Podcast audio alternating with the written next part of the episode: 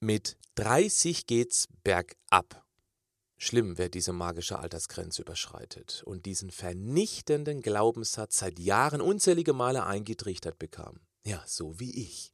Diesen Spruch habe ich immer wieder im zarten Alter von 23, 25 und 27 gehört. Ist das wirklich so? Das kommt drauf an. Auf was genau? Das erfährst du jetzt. Das ist der Podcast von Patrick Heitzmann. Schön, dass du mit dabei bist.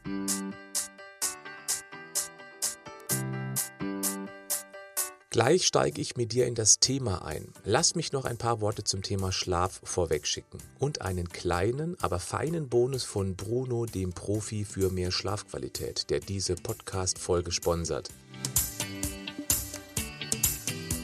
Sicher weißt du, dass gerade nachts sehr wichtige Regenerationsprozesse in deinem Körper stattfinden. Dein Gehirn verarbeitet die über den Tag eingesammelten Eindrücke. Es durchläuft verschiedene Phasen. Wenn das Hirn auf Hochtouren läuft und aufräumt, ist die Muskelspannung komplett weg. Du sackst dann richtig in deinen Untergrund ein. Gut, wenn der sich dann optimal an deinen Körper anpasst. Ich selbst schlafe seit Anfang 2017 auf einer Matratze von Bruno, dem Bettenprofi, und schlafe seitdem noch besser. Wenn dir dein Schlaf als Energiequelle auch wie mir so wichtig ist, gib www.bronobett.de slash pheitzmann ein. Schau dir an, welche Vorteile Bruno dir bietet, wie zum Beispiel 30 Tage Probe liegen und kostenlose Lieferung und damit ein völlig risikofreier Test. Und du bekommst auch noch als mein Podcast-Follower eine 50 Euro Ermäßigung. Einfach so. Und wenn du dein Schlafzimmer ganz innovativ und trendig gestalten willst, schau dort mal, was Bruno noch für unter die Matratze im Angebot hat.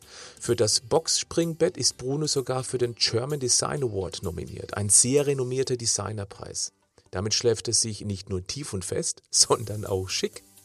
Den Link und den Gutscheincode findest du hier in den Show Notes zu dieser Folge. Schlaf gut. Und jetzt zum angekündigten Thema.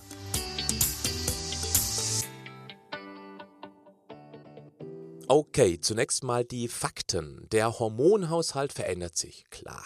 Testosteron nimmt ab, auch bei Frauen, die von Natur aus schon weniger davon haben. Die haben dann eben noch weniger. Und das ist doof.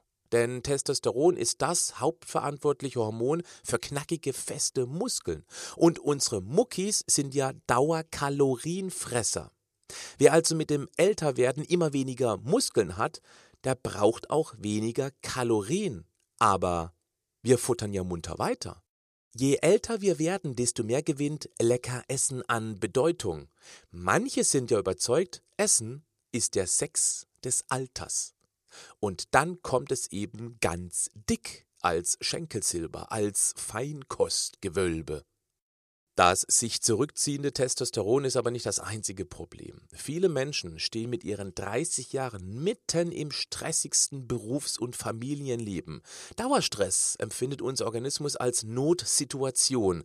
Damit ständig ausreichend Brennstoff für die akuten Stressphasen zur Verfügung steht, kippt der Körper mehr seines Stresshormons Cortisol ins Blut. Und Cortisol macht gerne mal in besonders stressigen Situationen aus Muckis Brennstoff. Das nagt also zusätzlich am Fettverbrenner Nummer 1. Den Stress, den laufen wir heute ja nicht mehr davon. Was aber eigentlich richtig gut für uns wäre. Denn unsere Vorfahren, die nahmen in akuten Stressphasen immer die Beine in die Hand und flüchteten bzw. kämpften mit höchstmöglicher Intensität. Das lag in der Natur der Sache. Wenn die sich hingelegt und an einer Banane geknappert hätten, wäre das ein feines Leckerchen für das Säbelzahnraubkätzchen geworden, mit einer angekauten Banane als Nachtisch. Gut für den Stressabbau war das Rennen oder Kämpfen allemal, weil sich das Stresshormon in Luft auflöste, wenn Fred Feuerstein wuselnd oder prügelnd nach Luft japste. Bist du also hilflos dem körperlichen Verfall ausgeliefert? Nein, natürlich nicht. Denn du achtest einfach auf zwei Dinge. Versuch mal, soweit es möglich ist, unnötigen Stress irgendwie zu vermeiden. Suche dein Primärstressor, das, was sich am meisten stresst, und versuche nur den irgendwie zu reduzieren. Geh vor allem nicht zu viele Verpflichtungen ein, die nur unnötig dein Muskelkillerhormon in der Blutbahn kreisen lassen.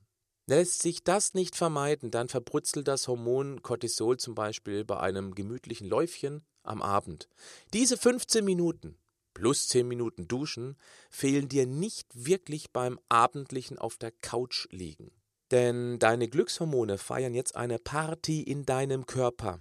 Das fühlt sich schick an. Wenn du jetzt zwei bis dreimal pro Woche ein kurzes, intensives Krafttraining im Fitnessstudio oder zu Hause mit zum Beispiel Liegestütz, Kniebeugen oder der kotzenden Katze machst, du kennst die Übung vielleicht aus meinem YouTube-Channel, dann kurbelt Männlein wie Weiblein die Testosteronproduktion wieder an und das Zeug bastelt dir wieder Muskeln und kitzelt auch an der Libido.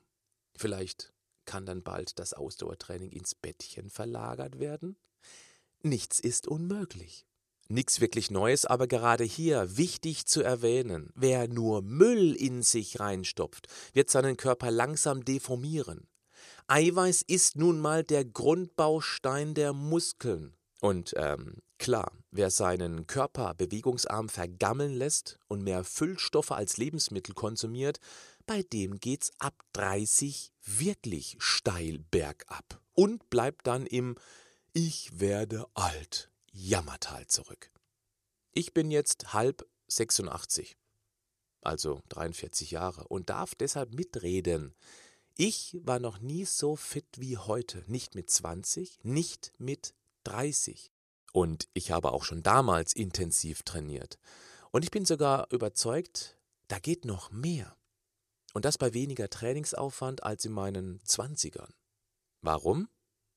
Erfahrung schlägt Aufwand. Wir kennen unseren Körper viel besser, wissen mehr über Bewegung und Ernährung als früher. So können wir diesen Verfall massiv verzögern. Und deshalb weiß ich, zumindest für mich, ich möchte mit 90 Jahren noch guten Sex haben, während es Gleichaltrige bestenfalls noch schaffen, im Park die Enten zu füttern. Ja, hoffentlich unterstützt mich der liebe Gott dabei. Er muss ja da nicht zuschauen. Bis zum nächsten Mal, wenn du magst. Wenn dir der Podcast gefallen hat, abonniere ihn, dann verpasst du keine Folge. Und darf ich dich noch um einen kleinen Gefallen bitten? Bewerte diesen Podcast und schreibe eine kurze Rezension. Denn je mehr wir davon zusammenbekommen, desto einfacher finden uns hier Menschen, die sich auch für das Thema Gesundheit interessieren. Und du hast mich dabei unterstützt. Ein ganz herzliches Dankeschön dafür. Bleib gesund aber mach auch was dafür.